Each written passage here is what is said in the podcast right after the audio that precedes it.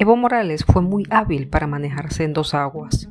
La alianza con Hugo Chávez en su época de oro le permitió recibir abundante financiamiento en condiciones muy ventajosas. Su gobierno, en lo político, estuvo orientado a combatir el modo de producción excluyente y racista, y además priorizó la protección de los sectores más vulnerables de la población. Tuvo éxito. En lo económico es otra historia.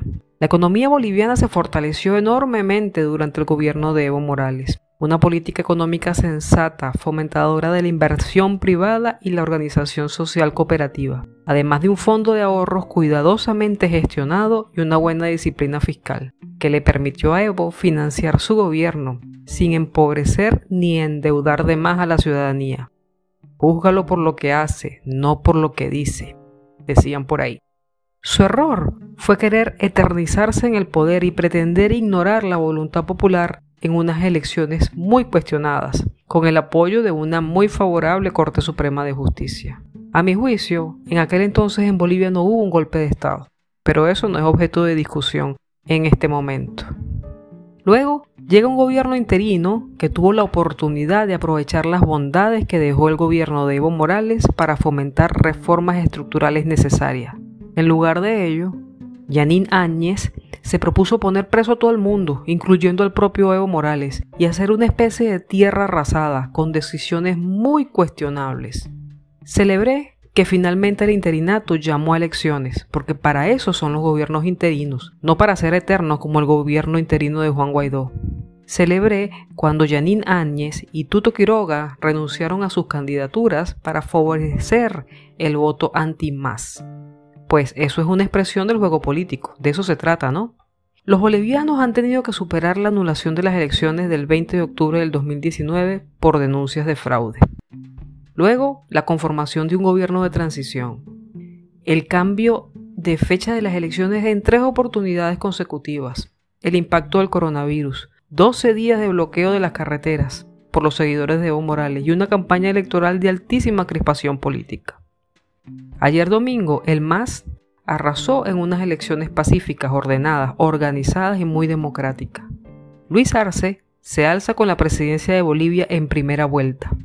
La oposición política boliviana queda golpeada de muerte y precisa de una reestructuración profunda.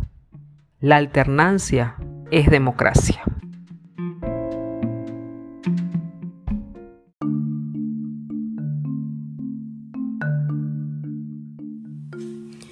Desde la victoria del MAS con Luis Arce, del fin de Evo Morales en Bolivia, todas las miradas se posan sobre el secretario general de la Organización de Estados Americanos, Luis Almagro. Pretenden cobrarle la posición de la OEA en octubre del 2019, cuando catalogó las elecciones de fraudulentas y violatorias de la voluntad popular. Recordemos que el proceso eleccionario del 2019 fue anulado luego de la observación de la OEA, la cual estableció manipulación dolosa en favor de Evo Morales. Si tiene dignidad debe renunciar. Sus manos están manchadas de sangre de bolivianos y bolivianas, dijo Evo Morales en conferencia de prensa. Y agregó que el diplomático uruguayo no tiene autoridad moral para manejar los destinos de la OEA. La oposición política boliviana está en proceso de revisión, o al menos es lo que aparenta. El ministro de Obras Públicas, Iván Arias, reconoció en una entrevista que la candidatura de Yanín Áñez en estas elecciones fue un error para la gestión del gobierno transitorio. Por su parte, el candidato Carlos Mesa también le atribuye gran parte del peso de la derrota electoral a los errores del gobierno transitorio de Áñez. Luis Almagro se defiende y declara lapidariamente Evo sabe la verdad tanto como yo. Adicionalmente, aseguró que el año pasado pidió expresamente a Morales que no renunciara a la presidencia de Bolivia cuando el alto mando se lo sugirió. Pero él, supuestamente, salió corriendo y dejó tirados a los que se plantaron por él. Otro punto en el que Almagro se para firme es cuando afirma que es cuando menos poco inteligente pretender establecer un paralelismo entre las elecciones de octubre del 2019 y octubre del 2020. Los votos no son trasladables, las realidades y los momentos históricos son distintos, empezando porque en aquel entonces el planeta no estaba enfrentando una pandemia, y la pandemia en Bolivia se estrenó con el encarcelamiento del ministro de Salud, quien ejecutó una compra fraudulenta de respiradores artificiales. La gente de Evo es interesante. Traslada los votos del MAS de octubre del 19 a octubre del 20, pero no traslada los de la oposición. Lo que son las cosas y los relatos. En mayo del 2019, Luis Almagro se abrazó con Evo Morales. Se fotografiaron juntos y sonrientes en La Paz. Fue cuando Almagro sostuvo que sería absolutamente discriminatorio que Evo no pudiera participar en las elecciones de octubre del año pasado, en las cuales iba a su cuarta reelección, muy a pesar de los resultados del referéndum del 2016 y de lo que establece la constitución boliviana. Almagro estaba arresteado con Morales. Evo lo recibió con un abrazo y un gran bienvenido hermano. La oposición boliviana lo menos que le dijo fue traidor. Hoy resulta que Almagro tiene las manos manchadas de sangre boliviana.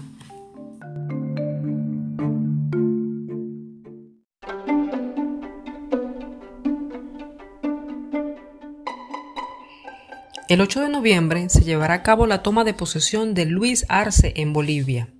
El gobierno interino, aún en funciones, no invitará a Nicolás Maduro ni al ex jefe del Estado, Evo Morales, a tan importante y simbólico acto, según fuentes de la Cancillería boliviana. Karen Longarigue, ministra de Relaciones Exteriores de Bolivia, aclaró que decidió no extender la invitación a Nicolás Maduro porque el Estado plurinacional de Bolivia solo reconoce el gobierno del presidente encargado Juan Guaidó, quien sí fue invitado al evento, por cierto.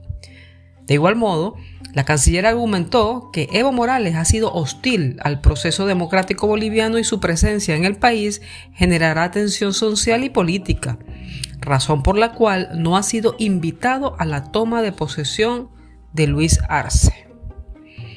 Los pequeños errores políticos casi siempre se pagan caros. El gobierno de Áñez tiene vasta experiencia en ello. ¿Qué necesidad de confrontar tiene el gobierno saliente? ¿Acaso no se ha dado cuenta que los barrieron en las elecciones? A Nicolás Maduro es lógico que nadie lo invite a ningún evento. Corre el riesgo de ser capturado por ahí en cualquier aeropuerto, pero ¿es necesario confrontar con Evo? Yo creo que no. Ahora lo que sucederá es que Morales retornará a Bolivia el día 9, triunfal, con todos los medios de comunicación sobre sus hombros. En la toma de posesión hubiese sido una figura más. El movimiento al socialismo toma el poder con sed de venganza. No es casual que casi de inmediato fue eliminado el requisito de los dos tercios de los votos en la Asamblea Legislativa para proyectos de importante consideración y ya fue aprobada la apertura de un juicio a la presidenta interina Janine Áñez, así como a varias figuras de su gobierno. Lo primero que hizo Evo Morales cuando su partido ganó la presidencia fue volar a Venezuela lo cual despertó gran incertidumbre. Durante al menos 48 horas que permaneció en suelo venezolano, Morales mantuvo en secreto su agenda. Los medios del régimen chavista optaron por el silencio absoluto y no informaron ni una palabra sobre la visita del boliviano. Pero él dice que cuando llegue a Bolivia lo que hará es dedicarse a la piscicultura y que no va a interferir en el gobierno de Arce. Finalmente, María Elena Prada, que forma parte de la coordinación del presidente electo Arce, exige un corte administrativo inmediato del gobierno de Áñez, ya que no van a tolerar más decisiones que comprometan la estabilidad del nuevo gobierno. En lo que respecta a las invitaciones a la toma de posesión, el equipo de Arce informó que se reservan el derecho de invitar a quien consideren necesario.